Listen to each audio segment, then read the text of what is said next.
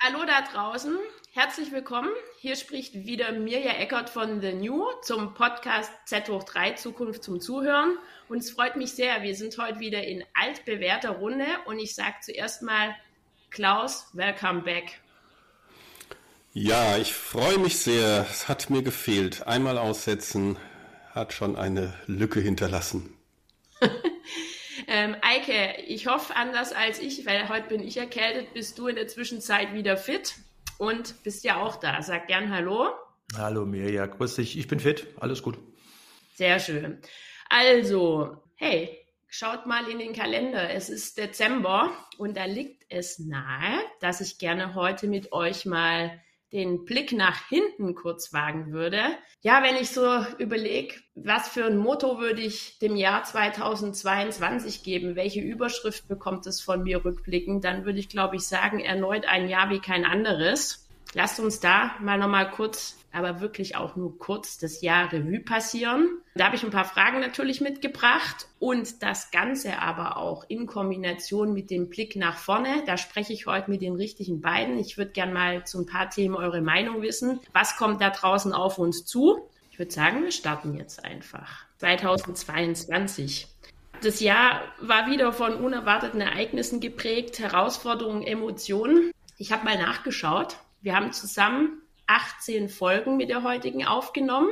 Das sind so um die 630 Minuten. Also zu besprechen gab es wirklich genügend im Jahr 2022. Was war denn für euch die erste Veränderung oder vielleicht auch die größte Veränderung? Das möchte ich mal offen lassen. Ja, da gibt es, glaube ich, kaum zwei Meinungen. Das war der, der Krieg. Seit Februar haben wir einen Krieg in Europa.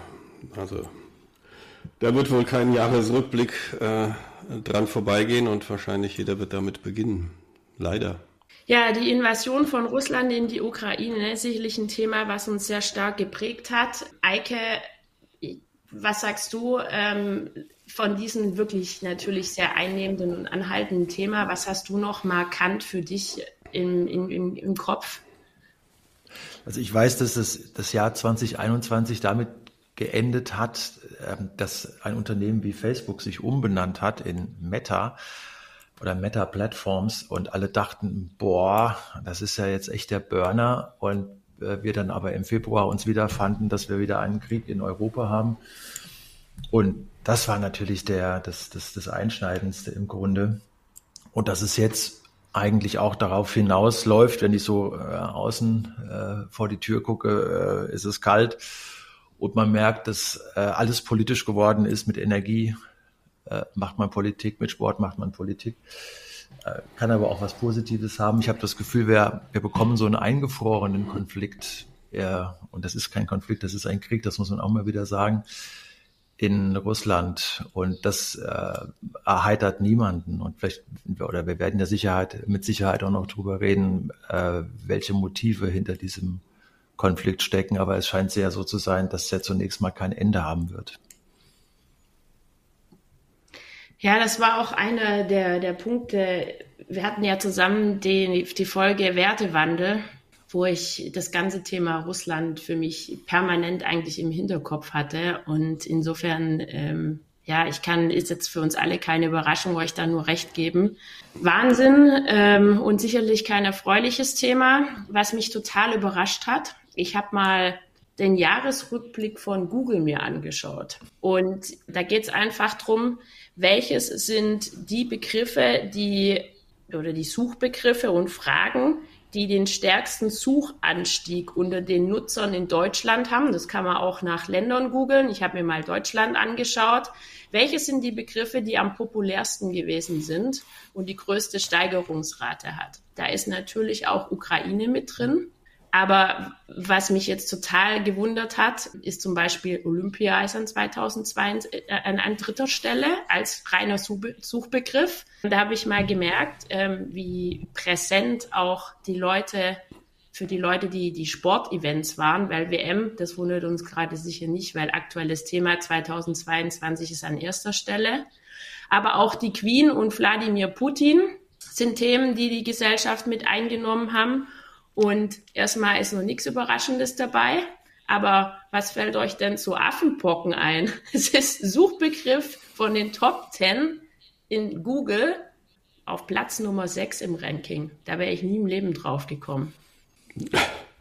Ist das ruhig im Raum?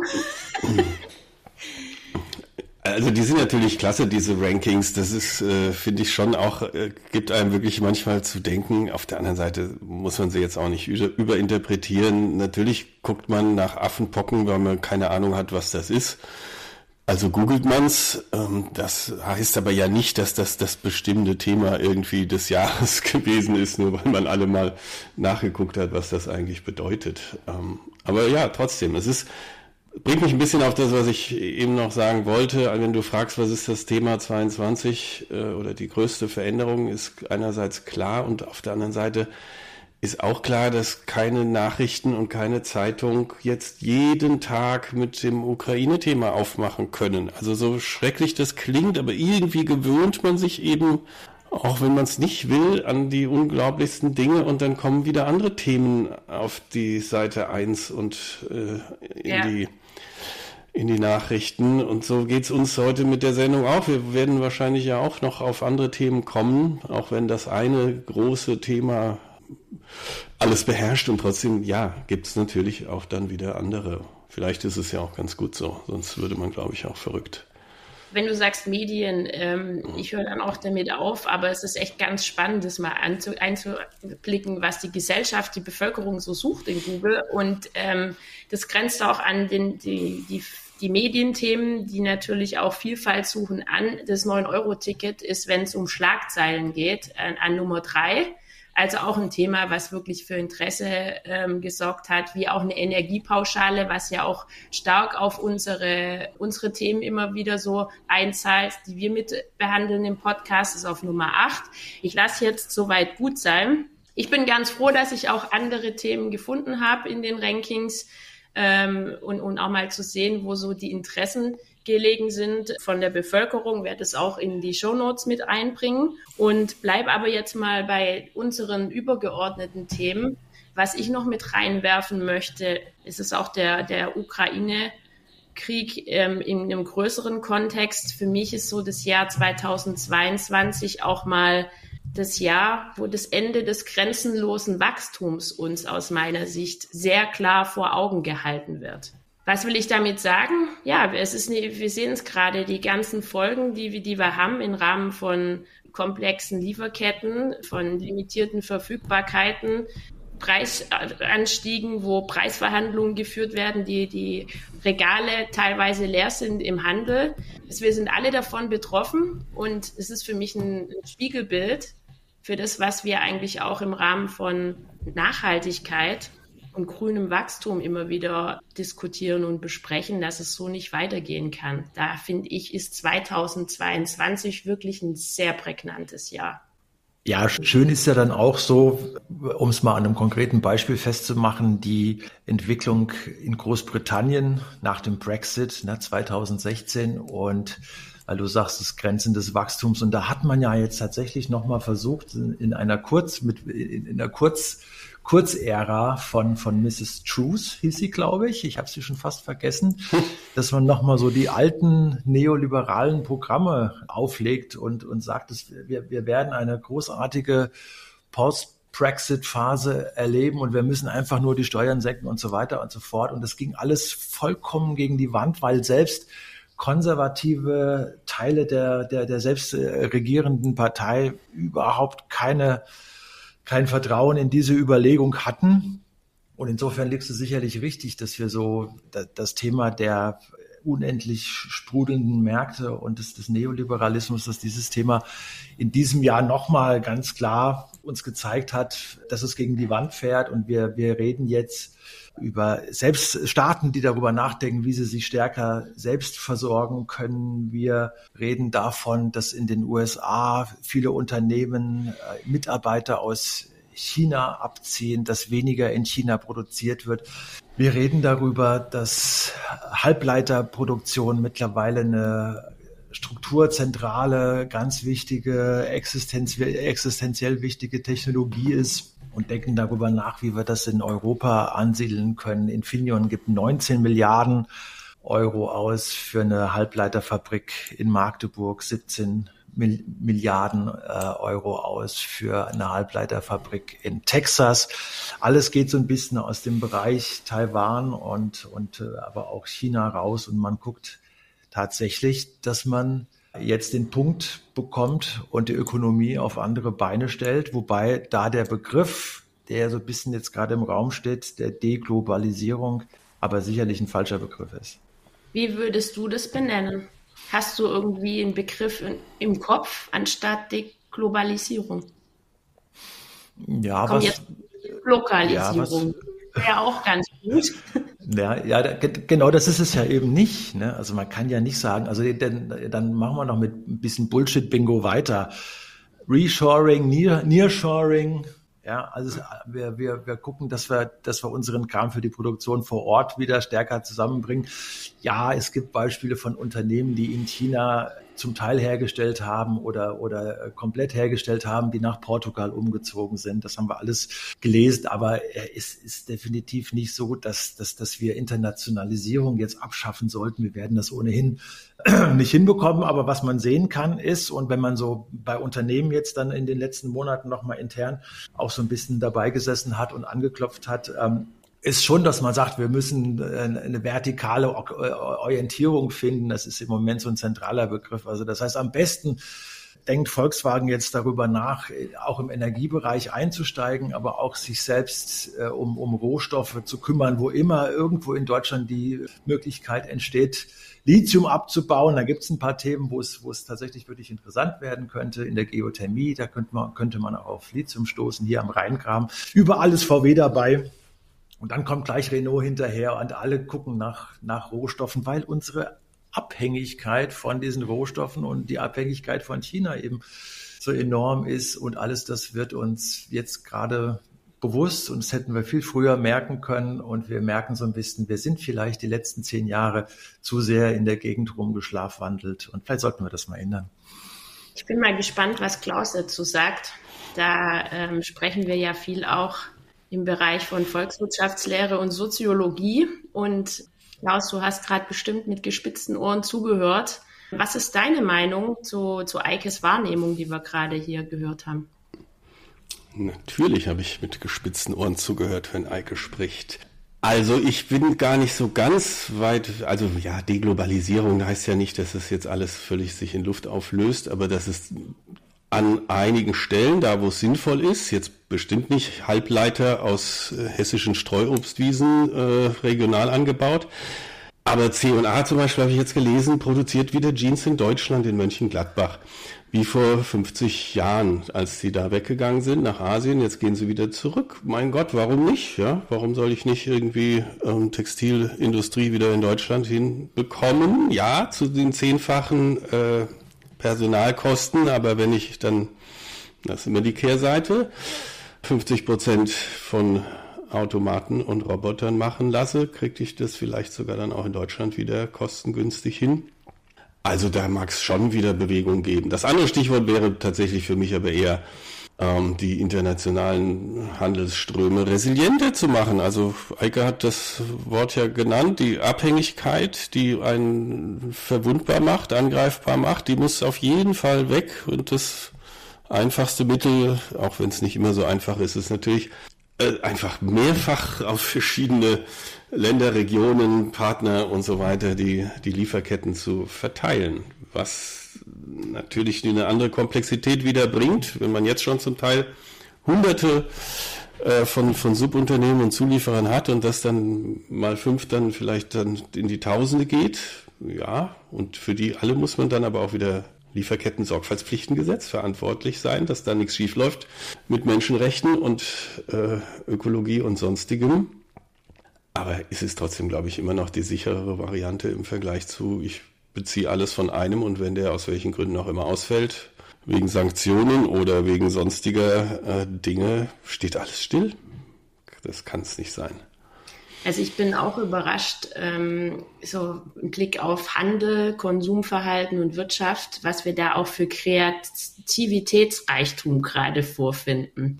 Was mir einfällt, ist, da gibt's große Handelsketten, die plötzlich kleinere Anbieter auf Industrieseite kaufen, um, um ihre Eigenmarken eben in der Produktion, in den Kapazitäten ähm, abzudecken. Und das ist ein Trend, den ich feststelle. Wir haben ähm, angrenzend an das, was ihr gesagt habt, Stichwort, es wird irgendwie regionaler haben wir das Interesse an regionalen Produkten und die Wertschätzung natürlich auch auf Konsumentenseite.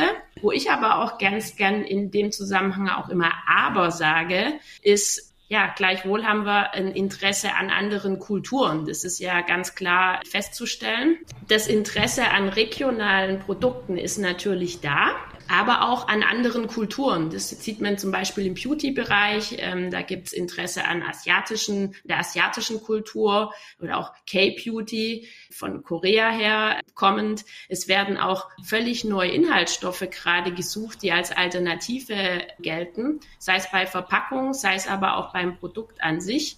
Und ich finde es einfach toll zusammengefasst, was hier gerade einfach auch an Kreativitätsreichtum zum Tragen kommt, um dem, was ihr beide gesagt habt, neue Wertschöpfungsketten einfach zu schaffen, die nicht so risikoanfällig sind wie das, was wir gerade wahrnehmen.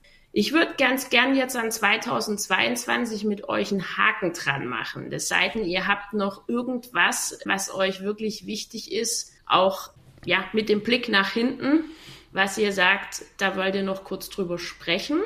Gibt es noch irgendwas? Ansonsten wäre von mir der nächste Schritt nämlich nach vorne. Na, was mich schon noch aus dem Jahr, äh, also so gern ich da einen Haken dran machen würde, weil das Jahr war wirklich nicht toll. Äh, also das ganz aktuell nochmal dieser, dieser Wahnsinn um die Reichsbürger und diesen geplanten Putsch und auf der anderen Seite aber auch die glaube ich, muss man schon so sehen, auch mit Blick nach vorne. Die, ich weiß nicht, ob ich es Radikalisierung nennen soll, aber die, die Verzweiflung, mit der jetzt die äh, letzte Generation sich auf Autobahnen klebt oder in Museen klebt, also da glaube ich schon, dass es eine, also da werden wir noch einiges erleben in diese Richtung. Das war, glaube ich, noch nicht das Ende. Bei den Reichsbürgern würde ich es mir wünschen. Aber da ist ja schon irgendwie in dieser Republik einiges äh, im Gange, was wir vielleicht noch genauer uns angucken sollten, auch für die kommenden Jahre. Das finde ich einen guten Punkt und einen eleganten Übergang, weil, ja, Eike, was sagst du dazu?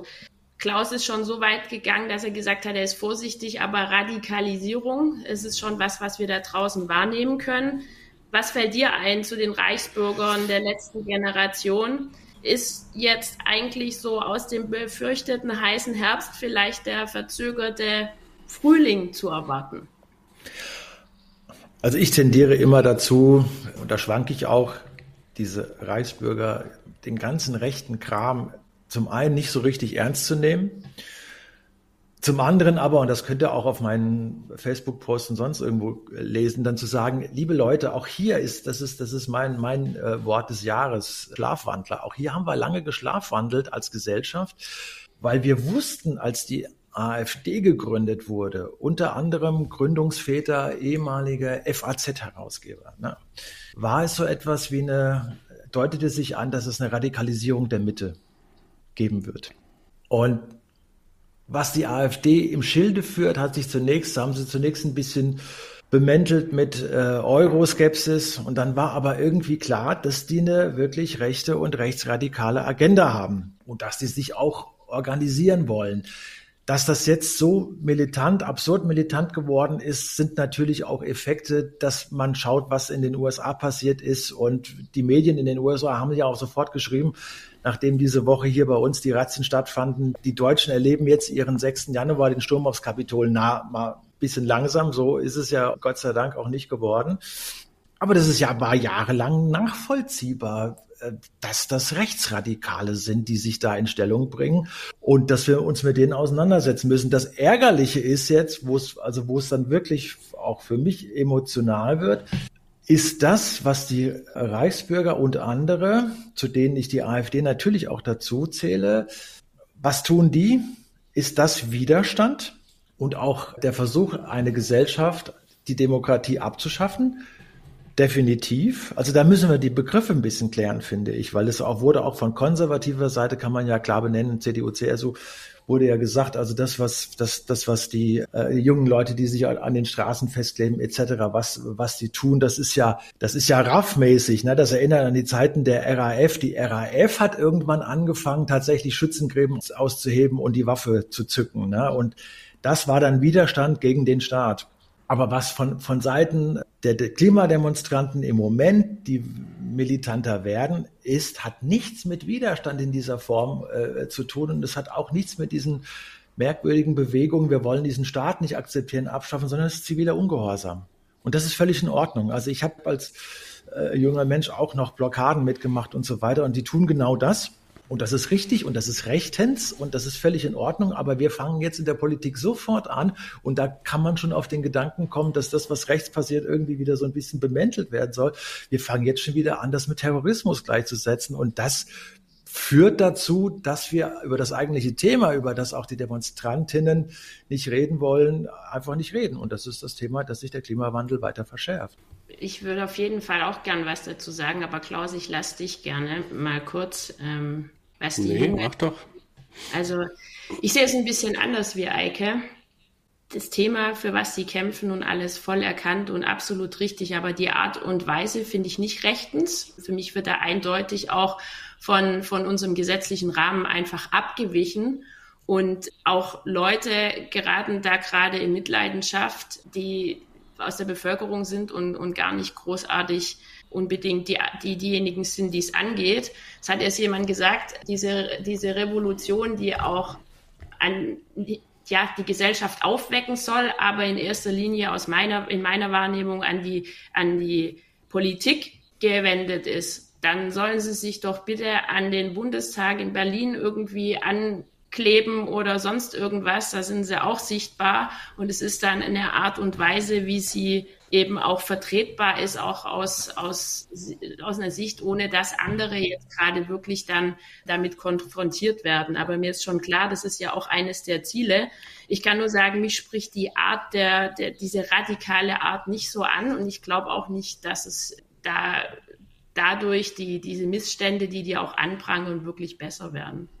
Ich war tatsächlich überrascht. Ich habe wieder mal so eine kleine Mini, äh, nicht repräsentative Studie gemacht. Einmal mit den Studierenden und dann neulich aber auch mal in unserem, in unserer Generation sozusagen, als da zehn zusammen am Tisch saßen. In unserer Generation gab es zumindest einige, die Verständnis für diese Aktionen, sei es jetzt irgendwie Lebensmittel auf Glasscheiben vor Kunstwerken zu werfen äh, oder sich auf irgendwelche Straßen zu kleben. Also war auch keine Mehrheit für die, das gesagt hat, das ist der richtige Weg, aber sie haben zumindest verstanden, dass diese Generation vor lauter Verzweiflung, weil nichts passiert, irgendwie zu solchen Mitteln greift. Unter den Studierenden, also die ja nun genau in dieser Generation sind, gab es 0% Verständnis oder Zustimmung. Das hat mich dann tatsächlich doch überrascht. Ähm, also wir müssen nicht darüber vielleicht länger sprechen, ob das, ähm, ob das ein Mittel ist, das tatsächlich das bewirkt, was es bewirken soll. Aber ja, ziviler Ungehorsam ist, es ist natürlich in dem Sinne nicht rechtens, als man sich gegen ein, dass man gegen ein Gesetz sich ja widersetzt. Und gleichzeitig ist es aber auch kein Terror, oder sonst was, weil die sich ja nicht, ähm, also die sind ja bereit, die Strafe dafür zu akzeptieren, Geldstrafen oder vielleicht sogar Haftstrafen. Ähm, da kann ich mir nicht vorstellen, dass das jetzt verschwindet. Im Gegenteil, in dem Maße, in dem das dann irgendwann jetzt auch nicht mehr so viel Nachrichtenwert und Aufmerksamkeit bekommt, wird es andere Aktionen geben. Ich hatte ja. auch hier schon mal dieses Buch erwähnt. Also es ist ja ein Klimaaktivist, der hat dieses Buch geschrieben, wie man eine Pipeline in die Luft sprengt ja, damit meint er aber, glaube ich, nicht die Sabotage von Nord Stream 1 und 2, sondern ja, das sind dann Klimaaktivisten nächste, was heißt nächste Generation. Also ähm, würde ich auch nicht für ausgeschlossen halten, dass es irgendwann auch zu sowas kommt. Ja, ähm, mir gibt es einfach zu denken, ich will nur mal ein Beispiel reinwerfen, mal losgelöst von der Fahrradfahrerin, die äh, gestorben ist. Das haben wir, denke ich, alle ähm, gelesen. Es sind aber auch so Sachen, wo ich sage, es ist mir zu radikal und wo auch andere dann, finde ich, ähm, Konsequenzen tragen müssen, die für mich einfach inakzeptabel sind, ist zum Beispiel, ich möchte mich weiterhin gern in einem Museum frei bewegen können. Und wenn ich mir überlege, was hier gerade abläuft und, und wie, wie Risiko, wie, wie, was wir hier auch eingehen, dass wir in Zukunft vom vielleicht gar nicht mehr in Ruhe durch, durch Museen schlendern können, dass wir hier im Bereich Security Kosten generieren, dass wir aber auch hier wieder ein Element haben, wo unsere, ich sage nicht gleich Freiheit eingeschränkt wird, aber wo es sich einfach anders anfühlt. Das ist für mich ein weiteres Beispiel, wo ich auch unsere Zuhörer einfach nochmal an die Hand geben möchte. Und ich lasse es jetzt auch gut sein. Und sage, wow, wenn ihr jetzt an Radikalisierung denkt, finde ich, ist auf internationaler Seite dieser Begriff, den wir gerade sehr vorsichtig hier ja auch ähm, diskutieren und auch in den Mund nehmen, schon, schon klarer erkennbar. Ich würde gern mit euch mal raus aus Deutschland mal eure Wahrnehmung in puncto Radikalisierung auf europäischer oder auf internationaler Ebene gerne hinterfragen. Eike, du hast auch in deinem Trend-Newsletter vom ITZ erst was geschrieben zum Big State China. Junge Menschen rebellieren da gegen den Superstaat, wenn ich das so sagen kann. Lasst uns mal die internationale Ebene in puncto Radikalisierung kurz durchleuchten und auch im Hinblick auf die Zukunft bitte.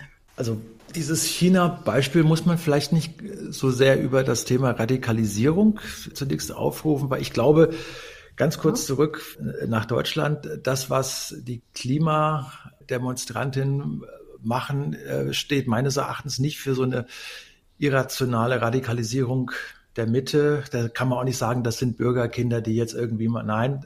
Ich glaube auch, aber andererseits auch nicht, dass diese Protestformen sehr erfolgreich sein werden und sie stoßen ja auch nicht auf, auf große, also sie können ja nicht aktivieren, so wie es aussieht. Radikalisierung der Mitte ist eben, was ich wirklich am, äh, am rechten Rand meine. Und ja, klar, wir brauchen, wir brauchen andere Formen, äh, bessere Formen. Das hat bislang definitiv nicht funktioniert, diese Protestform der Klimademonstrantin. In China ist es so, dass wir an einem Punkt sind, äh, da hat jetzt der Economist aufgemacht äh, mit so einer mit so einem Wording Peak China. Also China erlebt zum ersten Mal das Wachstum endlich ist und dass die in den nächsten Jahren die Gehälter vielleicht nicht mehr steigen werden. Gleichzeitig ist da ein, äh, ein Anspruchs- und Erwartungsmittelstand gewachsen, glaube ich, ich war, war leider noch nie in China, aber der, der enorm ist.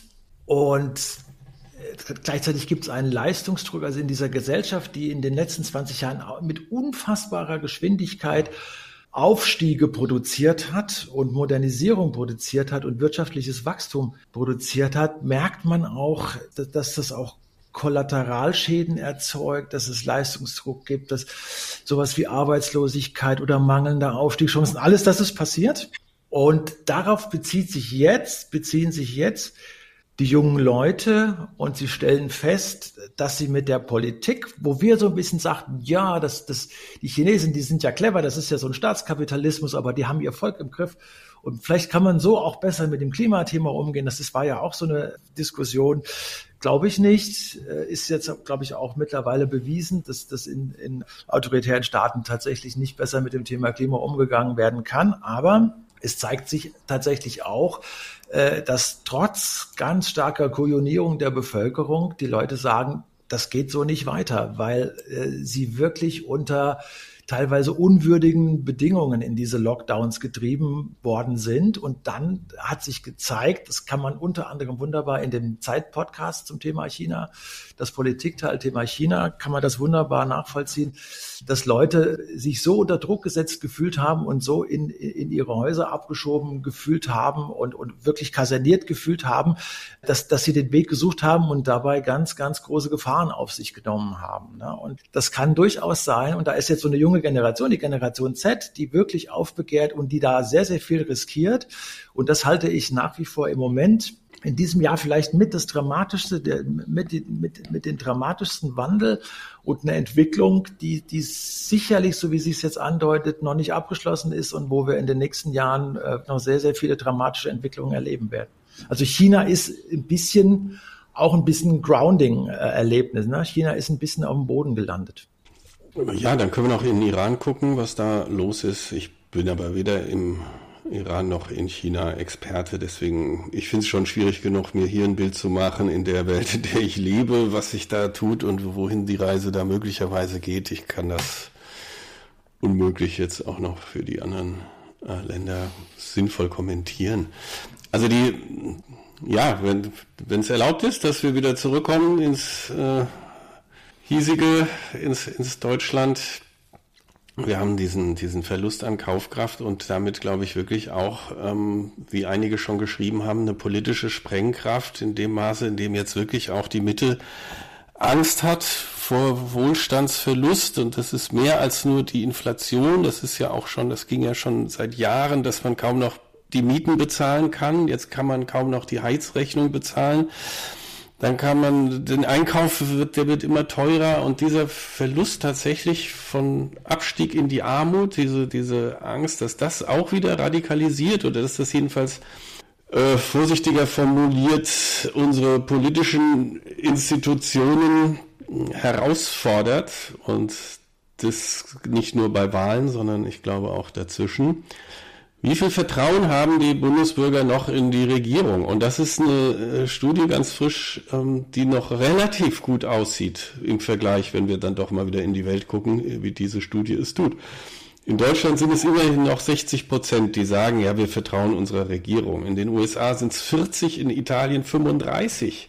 Das heißt, zwei Drittel der Italiener haben sich eigentlich schon, egal ob das jetzt die neue oder die vorige oder die übernächste Regierung betrifft, also an die Regierung, an das, was die da in Rom machen, äh, haben wir schon längst das Vertrauen verloren. So, was bedeutet das aber? Was ist das für eine Gesellschaft, wenn Politik nicht mehr äh, als stabil erlebt wird oder als verlässlich, ähm, wenn die Märkte einem sowohl das Wohnen als auch das Heizen und das Einkaufen immer schwieriger machen. Also das fördert jetzt auf der einen Seite sicher schon mal keine stabilen Verhältnisse und das andere sind dann diese existenziellen Ängste über Klimakrise und, und Krieg, die dann auf der anderen Seite auch noch Leute in, äh, in Verunsicherung oder in was auch immer für Zustände treiben. Also da glaube ich, kommen wir jetzt so bald nicht mehr in, in ruhige Zeiten, wie wir sie über einige Jahrzehnte ja tatsächlich weitgehend hatten, wo alles irgendwie so weit stabil war, dass man gesagt hat, ja, mhm. ob wir jetzt irgendwie Kohl oder Merkel oder Schröder oder so, das war da alles keinen großen Unterschied gemacht, ja. Ich versuche mal so die, das Gesagte von euch ein bisschen zusammenzubringen, weil es ist wirklich, ähm, wir haben jetzt unterschiedliche Richtungen und Gedanken auch ausgetauscht. Was mir so aufgefallen ist an unserem Gespräch ist, ähm, wir haben das Thema Vertrauen in die Regierung, was letzten Endes aus meiner Sicht auch mit einem Auslöser ist, dass dass es einfach hochschwappt ähm, und Leute bereit sind, ihr, ihr Leben einzusetzen, um, um etwas zu ändern, wie zum Beispiel in China und wie, wie im Iran. Parallel um den Begriff Radikalisierung ähm, in die Hand zu nehmen, wo du auch sagst, Eike oder in den Mund zu nehmen, ist in deiner Definition sehr stark der rechte Einfluss. Haben wir da draußen auf internationaler Ebene ja auch viele Staaten, die gerade richtig wieder die Daumenstrauben anziehen, wie zum Beispiel Türkei oder ja auch wieder Russland, die mir jetzt gerade spontan einfallen. Und da tut sich gerade was. Und letzten Endes sind die Reaktionen aus meiner Sicht aus der Bevölkerung und auch die Risikobereitschaft sehr stark auf dem Vertrauen in die Regierung und auch aus den vorhandenen Missständen. Eike, da hat, äh, Entschuldigung, Klaus, da hattest du ja auch gesagt, Stichwort Gesellschaftsschichten, ja, da, da versuchen wirklich viele aus dieser Armut rauszukommen und dieses immer krasser werdende Verhältnis zwischen oben und unten, wenn ich das so salopp sagen darf, auch dagegen anzugehen. Und da haben wir einfach wirklich komplett unterschiedliche Entwicklungen da draußen. Und ich frage mich gerade, gibt es eigentlich einen Staat, wo das Vertrauen in die Regierung nachweislich über die letzten Monate oder Jahre hinweg gestiegen ist? Fällt euch da sofort einer ein? Oder ist diese Entwicklung irgendwie relativ einheitlich. Ja, da kannst du, da kannst du immer wieder die nordeuropäischen Staaten nennen. Also da, wobei wir da auch äh, ja Koalitionen mit Populisten haben, aber da hast du die Zustimmungswerte zur, äh, zu den Institutionen zur Demokratie sind immer noch relativ hoch, weil einfach das Wohlfahrtsgesellschaften sind, die sich halt seit 1945 mehr oder weniger so entwickeln. Und da sind die Zustimmungswerte noch ein bisschen höher. Ich wollte noch mal auf einen anderen Punkt aufmerksam machen, Mirja, wo du eben gerade auch schon dran warst, dass wir erleben, ähm, ja, dass, dass Demokratie in Frage gestellt wird und dass die Zustimmung sinkt und dass wir aber gleichzeitig schon auch wieder seit einigen Jahren wirklich erleben, dass autoritäre Staaten oder anderer Begriff dafür illiberale Demokratien. Und dazu gehören ja dann auch schon EU-Länder wie, wie Polen und Ungarn, dass die tatsächlich immer mehr werden weltweit. Und man kann ja, es gibt unterschiedliche Berechnungen dafür, aber man kann mittlerweile beziehe mich da auf uh, Our World in Data, die sich das immer genauer anschauen, kann man feststellen, dass der, der BIP von Autokratien im Jahr 1990 15 Prozent weltweit, also der, der, des, des gesamten weltweiten BIPs ausgemacht hat. Und dass der BIP heute oder 2021 von autoritären Staaten 30 Prozent ausgemacht hat. Also wenn du noch ein Argument dafür suchst, dass autoritäre Staaten immer mehr werden, aber auch äh, was Wirtschaftswachstum angeht, immer präsenter werden, dann, dann hast du das damit. Ne? Ja, wow, die Zahl spricht wirklich ganz gut für sich. Vielleicht kriegen wir auch da nochmal ähm, verschiedene Aspekte unter einen äh, gemeinsamen Punkt. Wenn sowohl jetzt die, die Querdenker und die Reichsbürger sprechen ja von, die nennen das zum Glück noch nicht so, aber vielleicht kapern sie das Wort als nächstes auch, von einem Systemwechsel, System Change. Wir sprechen auch davon. Fridays for Future spricht von Systems Change äh, oder von Transformation. Und dann ist ja interessanterweise meinen zwar beide was völlig Verschiedenes. Aber insgesamt steht natürlich die jetzige, die Demokratie und die Marktwirtschaft steht sozusagen von beiden Seiten unter enormem Beschuss, unter Kritik. Und eigentlich stellen wir fest, dass mit den bisherigen Institutionen wir nicht äh, in die nachhaltige Welt kommen und für viele andere auch sonst nicht. Stichwort Ungleichheit. Ähm, auf einem guten Weg sind. Und jetzt müsste man halt dann tatsächlich sehr darauf schauen, dass eben nicht die Reichsbürger mit Abschaffung und weiß ich nicht was zurück ins 19. Jahrhundert, äh, sondern dass wir das bewahren, was wir, glaube ich, alle noch als bewahrenswert, sehr bewahrenswert empfinden, nämlich demokratische Prozesse und äh, Medienfreiheit, Pressefreiheit und so weiter. Und gleichzeitig trotzdem auch eine Transformation oder einen Systemwechsel, einen Systems Change hinbekommen. Zum Beispiel, wenn wir bislang ja niemals irgendwie, ähm, egal wie lange das jetzt schon Thema ist, Postwachstumsökonomie hat, glaube ich, niemals eine Mehrheit und wird wahrscheinlich auch niemals eine Mehrheit bekommen in der Bevölkerung, dass die Leute freiwillig darauf verzichten, äh, auf Wohlstand oder auf Konsum oder auf das, was ähm, als normaler Standard gilt. Jetzt haben wir aber eine Situation, nächstes Jahr wird es wahrscheinlich um minus 1,5 das BIP schrumpfen. Ähm, Kombiniert mit der Inflation ist aber der tatsächliche Verlust an Wohlstand eher bei 5 Prozent. Das ist also schon eine Größe. Wir reden also gar nicht mehr darüber, ob wir freiwillig irgendwie in eine Postwachstumsgesellschaft wollen könnten, sondern ob wir uns vielleicht mal neu organisieren und arrangieren müssen mit der Tatsache, dass das vielleicht einfach tatsächlich vorbei ist mit diesen Wachstumsraten und dass über jedes Jahr immer ein Plus, ein Plus, ein Plus. Jetzt ähm, und das ist natürlich jetzt eine ganz andere Fragestellung. Wie kommen wir mit einem erzwungenen Degrowth, mit einem nicht gewollten Postwachstum trotzdem noch hin, ohne dass uns die Gesellschaft komplett um die Ohren fliegt und jetzt vor lauter Unzufriedenheit und Ungleichheit äh, jetzt alle auf die Straße gehen oder Schlimmeres äh, tun. Da wird es natürlich jetzt huh, äh, spannend. Ja, und das Spannende ist, dass also auch da, so am Jahresende gibt's ja immer viele schöne Wordings, auch da liest man jetzt immer häufiger, gibt es ein Great Decoupling. Also ne, werden, wir, werden wir eine Welt erleben, die sich wieder oder auf eine ganz neue Art in zwei Teile aufteilen oder zertrennen wird. Also wenn, wenn die Angaben bei unseren äh, Recherchen da bei World in Data, wenn das stimmt, dann haben zum Beispiel auch diese illiberalen Demokratien und äh, Autokratien haben mittlerweile äh, erzeugen mehr Patente. Und das macht einen schon so ein bisschen äh, misstrauisch. Oder da ist man so ein bisschen aufgeschreckt. Also die erzeugen mittlerweile mehr Patente als die freie westliche Welt. Und ich hätte nach wie vor, würde ich immer noch sagen, Innovation, Innovation, die zeitgemäß und richtig ist, kann eigentlich nur in Demokratien entstehen. Aber wir haben, äh, also auf Datenbasis äh, beobachtet, haben wir, also 19, 1995 war es so, dass Produktion von Patenten fünf Prozent von Autokratien äh, geliefert wurden. Sozusagen heute ist es äh, laut World in Data so, dass 60 Prozent aller Patente weltweit von Autokratien produziert werden. Also die Frage ist, sollten wir nicht so realistisch sein und für die nächsten Jahre uns klar machen, wir werden in eine Epoche gehen, wo es dieses Great Decoupling gibt, wo es Demokratien, aber auch einen großen Block gibt, die sagen, das sind doch alles Märchen, seid doch nicht so naiv. Äh, Demo Demokratie und Marktwirtschaft, es muss nicht zwangsläufig gekoppelt sein.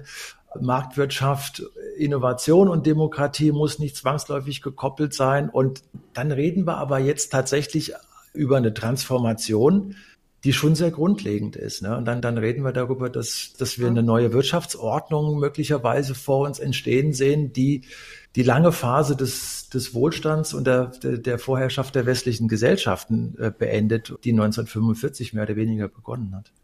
Ich nehme für mich heute mit als neuen Begriff Great Decoupling von Eike. Und Eike, mit dem, was du. Bitte? Der ist nicht von mir. Der ist irgendwo aufgeschnappt.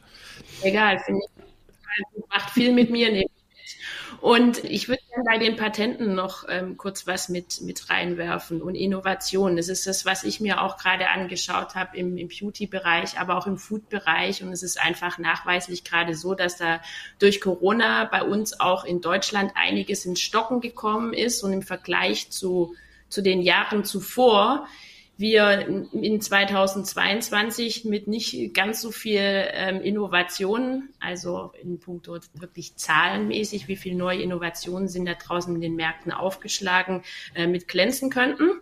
Das ist wirklich, ja, denke ich auch vom Zeitpunkt her viel auch Corona geschuldet, aber da waren andere besser und schneller und haben die Corona-Pandemie, ich weiß nicht, genutzt. Auf jeden Fall waren sie da umtriebiger und ähm, so ist es so dass wir auch in Deutschland da einfach gemessen mit anderen Märkten nicht so innovativ waren.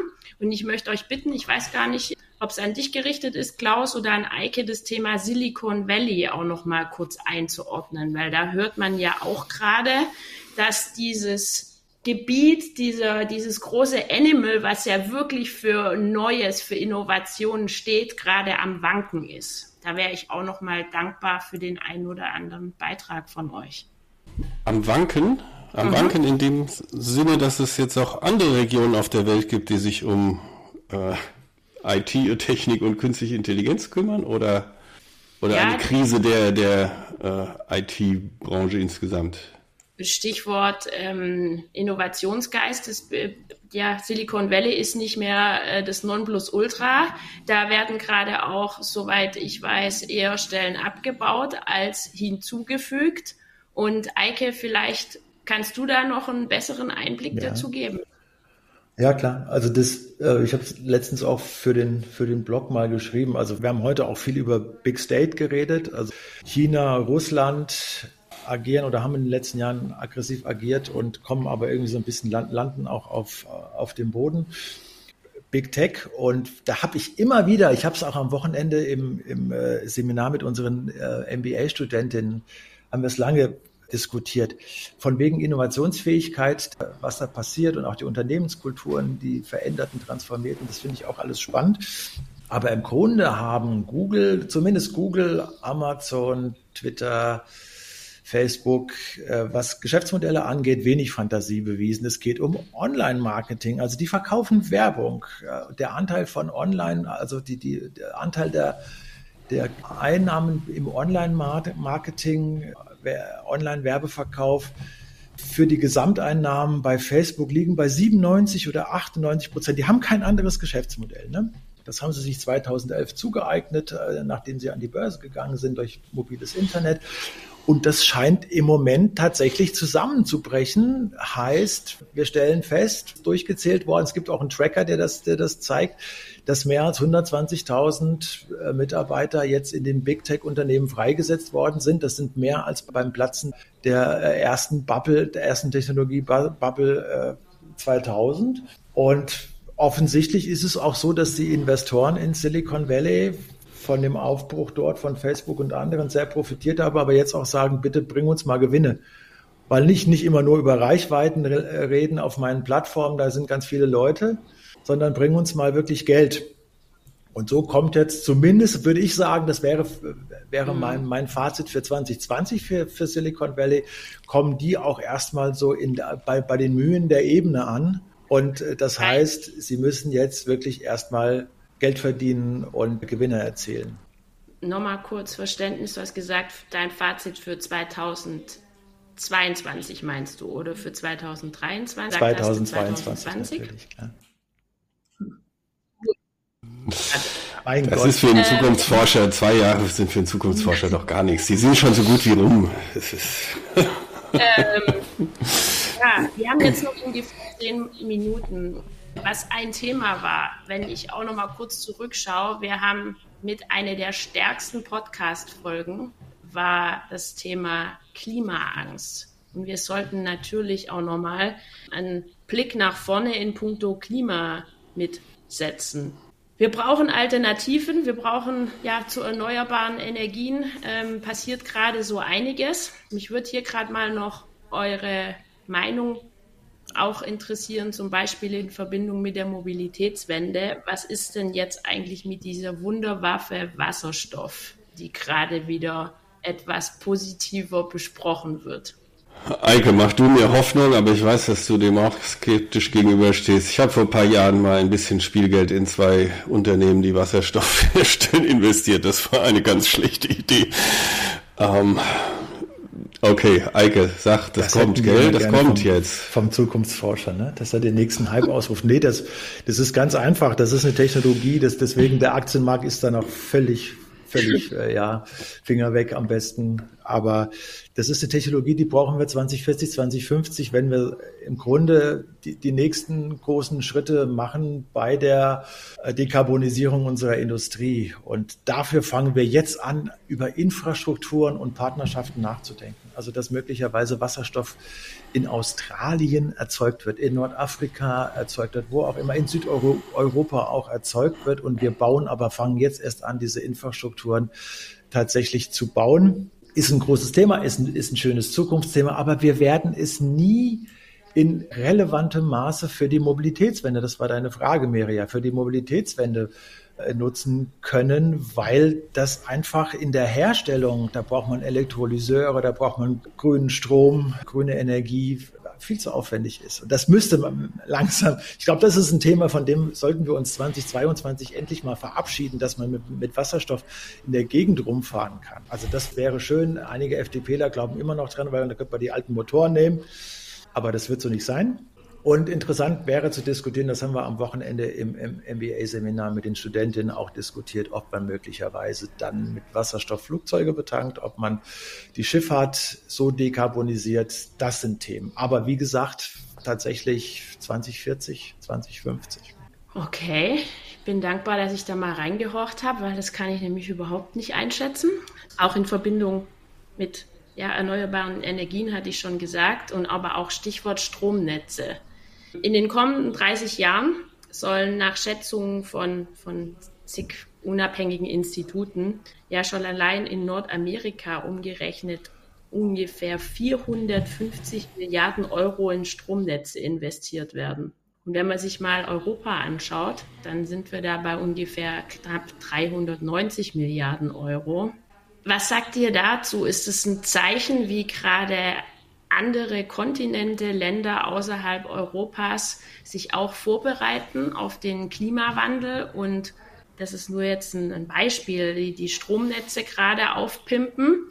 Und wir sind ein bisschen schläfrig oder ist es sehr positiv auch zu sehen, dass nicht nur in Europa nun solche Investitionen getätigt werden, sondern eben auch in anderen äh, Regionen Fortschritte erzielt werden und das Geld dort mehr ja, das, fließt das ist in eine, solche eine Themen. hoch überfällige Geschichte, dass man, also wir müssen nicht nur die Stromnetze erneuern, weil sie alt sind und weil wir äh, in, in anderen Vernetzungsreichweiten und Dimensionen denken. Das fasst, glaube ich, unsere Diskussion heute so ein bisschen zusammen. Also am Ende des Jahres 2022 erleben wir oder, oder müssen wir davon ausgehen, dass äh, wir in den nächsten Jahren ganz stark an neuen Netzwerken, an neuen Infrastrukturen bauen werden. Und diese Stromnetze, von denen du sprichst, werden deswegen gebaut, weil wir in den nächsten Jahren sozusagen die Elektrifizierung von allem ja machen müssen. Dürfen, wir müssen die Kohlenwasserstoffe in der Erde lassen und wir werden unsere Energie fast zu 100 Prozent hauptsächlich aus Elektrifizierung nehmen müssen. Da kommt dann tatsächlich aber auch nochmal das Wasserstoffthema mit ins Spiel und dafür brauchen wir neue Netze und mehr Netze und internationale Stromnetze. Deswegen wird Südeuropa, die bauen im Moment da sehr viel Netzinfrastruktur komplett neu die werden äh, nur über diese Netze an dem großen Projekt der mhm. erneuerbaren Energien zur Einhegung des Klimawandels tatsächlich teilhaben können. Und die versprechen sich davon sehr viel und das ist auch durchaus nachvollziehbar. Wir werden aber auch der neuen Infrastrukturen, aber, und den Punkt wollte ich jetzt noch machen, nicht nur Stromnetze etc. Vernetzung, sondern auch wir werden regional mit, in neuen Partnerschaften arbeiten. Wenn man sieht, wie China äh, Wirtschaftsnetzwerke baut mit, nur mit asiatischen Staaten, wie sich die USA orientiert, auch in den asiatischen Raum, ohne den, äh, den westlichen oder westeuropäischen Raum hinter sich zu lassen. Auch da merken wir, dass auch dort tatsächlich neue Netzwerke entstehen müssen, entstehen sollten und äh, das passiert tatsächlich auch. Wir erleben ja wahrscheinlich im nächsten Jahr 2023, mhm. dass Indien China als größte Bevölkerung der Welt ablöst. Und Indien ist ganz stark auch beim Thema Erneuerbare interessiert und sucht nach Netzwerkpartnern. Da gibt es jetzt ein Netzwerk zusammen, so ein Nachhaltigkeitsnetzwerk mit den, unter anderem mit den USA, das heißt Quad. QUAD. Es gibt ganz viele, wenn man mal so ein bisschen mhm. guckt, ganz viele neue Wirtschaftspartnerschaften. Und die Räume und die Weltordnung wird tatsächlich neu sortiert. Das hängt mit vielen Megatrends zusammen, aber unter anderem auch Energiewende und Klimawandel.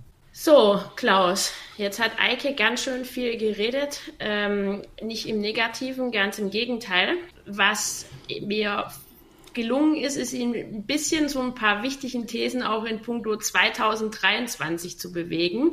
Ich weiß, das wollen von dir auch immer alle wissen. Ähm, deswegen bist du da vorsichtig, aber ich glaube, du hast relativ klar gesagt, in welche Richtung es gehen kann.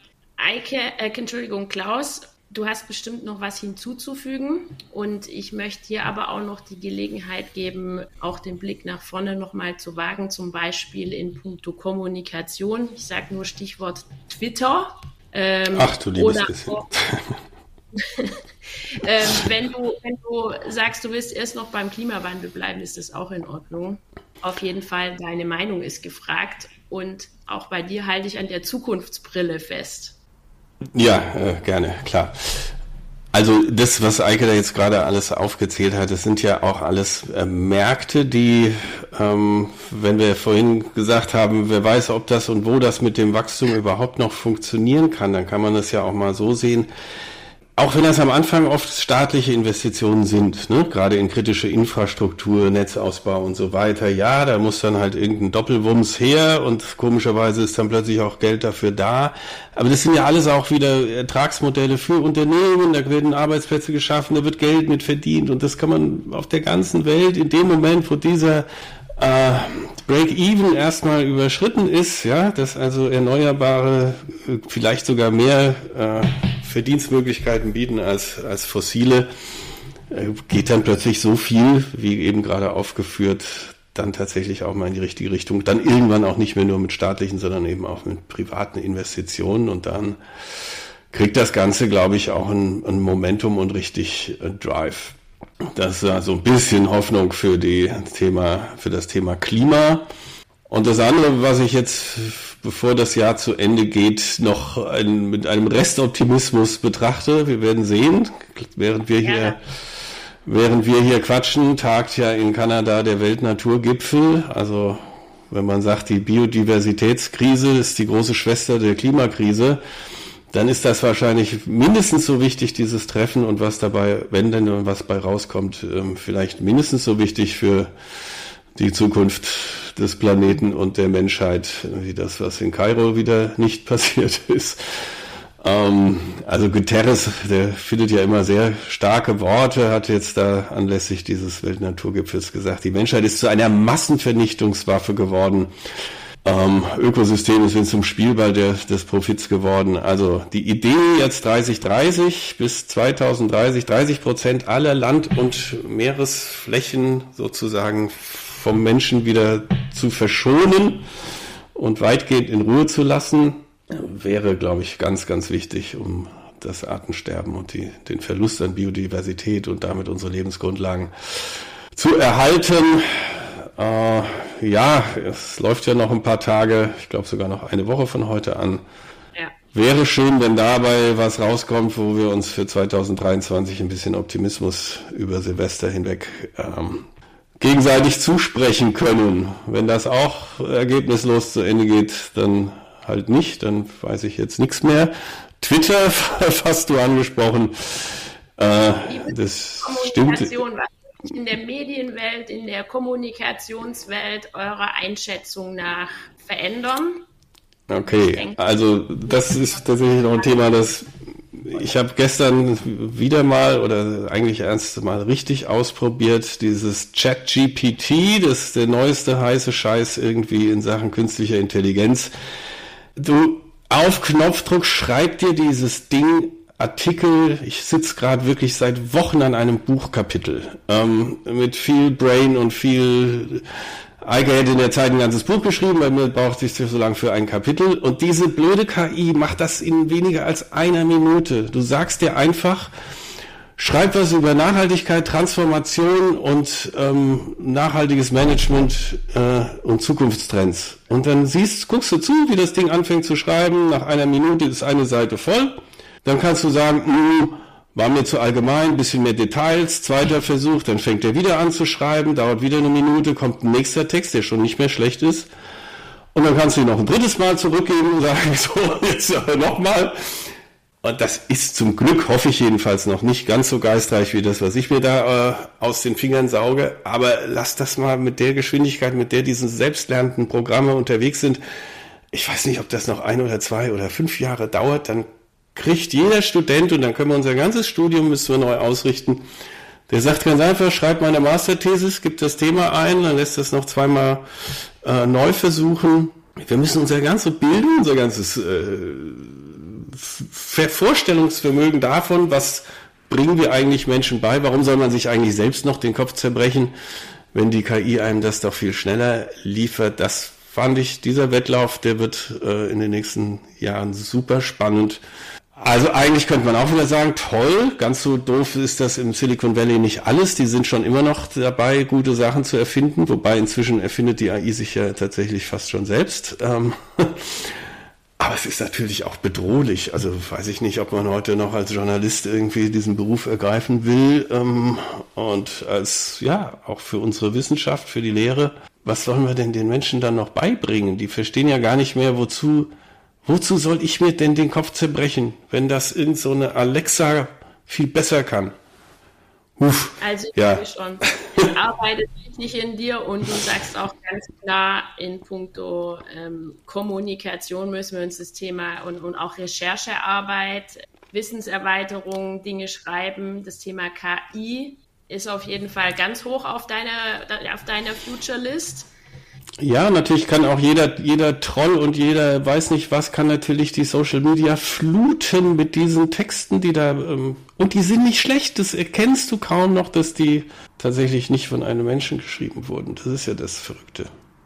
Ja, Eike, willst also. du mir deine Einschätzung zum Thema Twitter ähm, mal kurz noch nahegeben? Weil das nahezu 2023 wo ich auch glaube, äh, Klaus, der, der Weg, den du da gerade auch mittel- und langfristig aufgezeigt hast, ähm, der wird sich nicht, nicht leumden lassen und das wird auch so die Tendenz sein. Aber gerade ist auch im Hinblick auf 2023 Twitter ein Thema. Ich Lange weiß, her. Das auch, Eike. Da bin Was ich eigentlich deine Einschätzung? Weg, ja, klar, ich, ich, nutze das immer noch, ist schon richtig.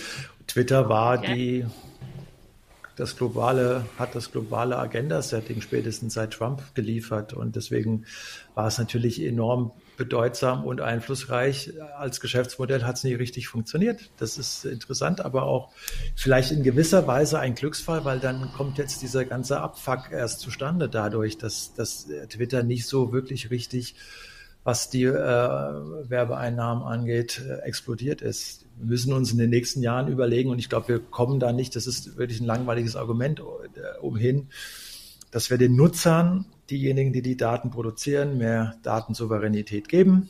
Das heißt, die müssen, müssen über ihre Daten verfügen können. Die werden vielleicht irgendwann, also wir alle werden irgendwann dann auch mit diesen Daten kreativ umgehen können, möglicherweise auch Geld verdienen können. Auch das ist eine interessante äh, Überlegung. Wir brauchen sowas wie eine Datentreuhand. Wir müssen Daten in äh, die Hände, in öffentliche Hände geben.